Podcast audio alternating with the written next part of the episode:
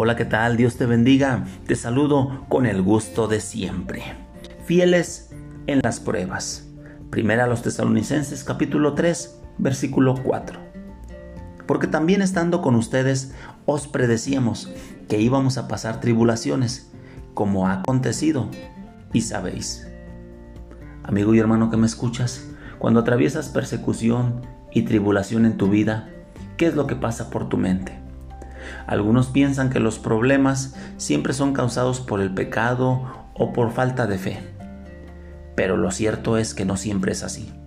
Las pruebas pueden ser parte del plan de Dios para los creyentes, pues experimentar problemas y persecuciones puede fortalecer el carácter cristiano, puede aumentar en ti y en mí la paciencia y generar en nosotros sensibilidad hacia otros que también están enfrentando problemas. Debido a que Pablo no pudo regresar a Tesalónica, esa iglesia joven en la cual él este, solamente pudo ministrar durante tres semanas, ahora con un sentido de preocupación envía a Timoteo para conocer el estado de la iglesia.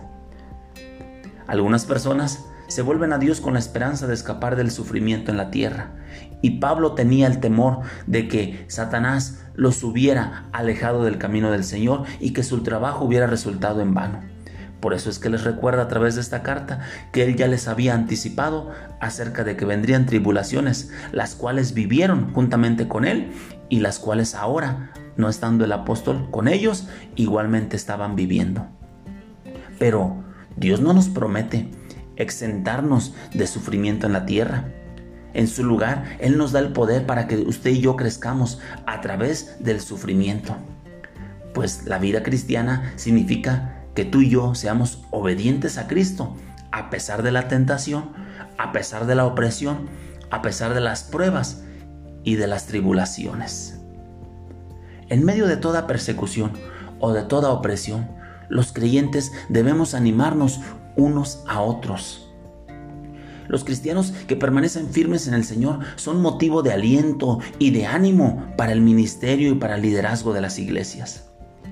Pero también los nuevos en la fe también son motivo de ánimo y de aliento, pues al verlos aprender y crecer en la madurez cristiana, eso anima a los demás.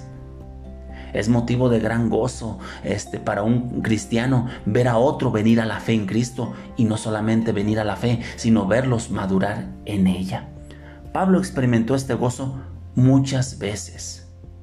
Amigo y hermano que me escuchas, si hay nuevos cristianos alrededor tuyo que te han sido motivo de gozo, ¿por qué no dar el día de hoy gracias a Dios por ellos?